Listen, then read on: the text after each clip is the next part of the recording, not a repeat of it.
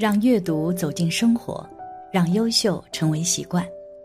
大家好，欢迎来到小叔说，小叔陪你一起阅读成长，遇见更好的自己。今天要给大家分享的是，阿南德推演二零二三，又发现了六大灾难，竟会导致人类消失。一起来听。不知不觉，二零二二年也要结束了。纵观这一年，各方面来说都是比较糟糕的。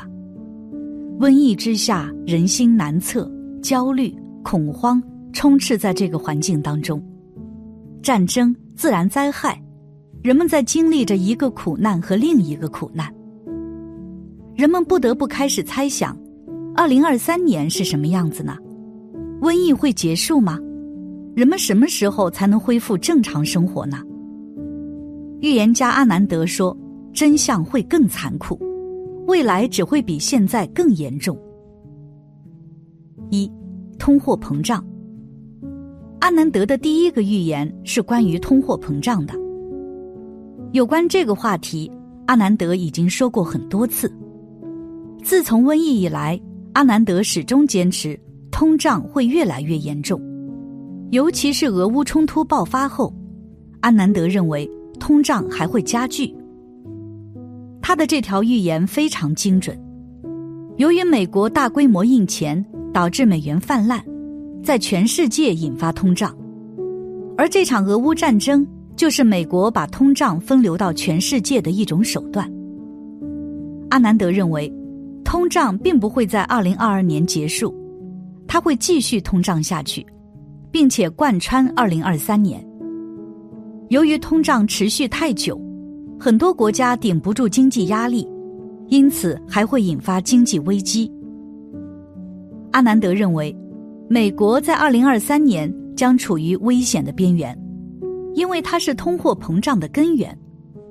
不过，由于美国掌握美元霸权，这场经济危机将席卷全球。二，粮食危机。阿南德的第二个预言是粮食危机。此前，联合国粮食计划署就宣布过，人类将面临二战后最大的粮食危机。这不是危言耸听。根据如今的状况来看，现在已经有很多国家陷入粮食危机，普通百姓能高价买到粮食都是好的，更多的则是无粮可买。更严重的是。粮食危机还在进一步加剧，到二零二三年极有可能迎来大爆发。粮食危机为何还会加剧？因为世界粮仓之一的乌克兰战争还在继续，另一个粮仓俄罗斯想要往外卖粮食，却也因为西方国家的制裁无法成功。还有一个世界粮仓南非，今年遭遇了超级大洪水。粮食减产已经成为必然，而另一个粮食大国印度今年遭遇极度干旱，粮食收成也出现了下降。即便是农业高度机械化的美国，也遭遇了干旱问题。今年各种天灾带来的问题还没有直接体现出来，但到二零二三年，这些危机都将爆发，再加上瘟疫的肆虐。二零二三年粮食危机几乎难以解决。二零二零年是一个分水岭，二零二零年之后世界将发生巨变。印度神童阿南德表示，二零二零年之后人心在变，社会在变，地球也在变。在二零二三年，这些变化将直接体现到人类社会中，并带来巨大的灾难。世界在变化。人性也在变化，人们变得越来越焦虑，越来越冷漠，邻居之间失去以往的热情，朋友之间见面越来越少，亲属之间也基本上没有互动，人类似乎一夜之间就失去了一半的爱。阿南德表示，正在急速变化的还有两种事物，一种是能源，一种是气候。三，能源危机。阿南德的第三个预言就是能源危机。他表示，能源危机已经到来。当今世界石油价格高企，天然气价格短时间内也很难回落。而在二零二三年，能源危机将进一步加剧，因为战争还会继续，甚至会有更多的国家加入战争。正是因为战争的推动，能源贸易受到阻碍，导致能源价格一再飙升。而且，当今世界有很多大油田已经进入晚期，拥有者都在待价而沽，他们需要从这些油田中赚取最后的利益。虽然人类还有新能源进行补充，但除了中国外，各国新能源的推广并没有太大的成效。而且，即便是中国以目前构建的新能源体系，也无法抵挡能源危机，因为中国太大，人口太多，工业太发达。不过，对于这场能源危机，阿南德认为这也是一个契机。是一个强迫人类接受新能源、使用新能源的契机。过去这些年，人们虽然在推广新能源车，但效果不佳。只有经历过一次能源危机，大家才能意识到新能源的必要，或许也会激发人类进一步的创新。四、环境问题。阿南德为何如此支持新能源，甚至不惜以新能源危机为代价？因为阿南德看到了第四个危机，也就是全球气候变化。在二零二一年的时候，阿南德就预测，二零二二年气候将进一步恶化。从目前来看，阿南德的预言已经成功。今年的确发生了太多的气候灾难：极度高温、火山爆发、大面积山火、超级大洪水等等。这些极端天气带给人们巨大的灾难，但这并不是结束。阿南德表示，二零二三年极端天气还会加剧，地震、海啸、洪水、干旱，这些在二零二三年都不会缺席。正是因为看到了这些灾难，阿南德才坚定支持新能源的发展，才向人们表达能源危机的积极意义。阿南德表示。如果人类还认识不到保护环境的重要性，或许不用很长时间，人类就会灭亡。全国人口数据已经达到巅峰，二零二三年会成为一个转折点，以后人口会越来越少。印度神童阿南德的这个预言有何依据？其中就提到了第五大危机——人口危机。五、人口危机。阿南德表示，旧的人口危机已经解决，新的人口危机即将到来。这句话是什么意思呢？所谓的人口危机是指人口爆发式增长，超过地球可承担的极限。以前人们总是担心人口增长过快会导致地球难以承受，导致全球粮食危机，或者因为争夺资源爆发战争，所以。很多国家都出台了控制人口增长的策略。阿南德表示，二零二三年人口爆炸式增长将成为历史。从这一年开始，人类将面临新的人口问题，那就是生育率下降的问题。阿南德表示，世界大多数发达国家都已经陷入生育危机，人口持续减少，让国家失去活力。在未来，人类可能会越来越少。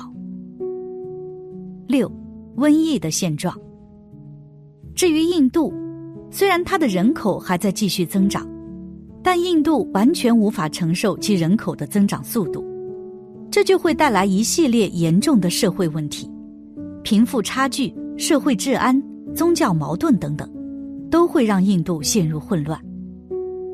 阿南德认为，一旦印度崩溃，印度人口将进入急速下滑阶段，或许是因为战争，或许是某种瘟疫。新瘟疫已经为印度敲响了警钟。印度人到底因为这次瘟疫去世了多少人？官方没有准确的数字，但阿南德心中早已明白一切。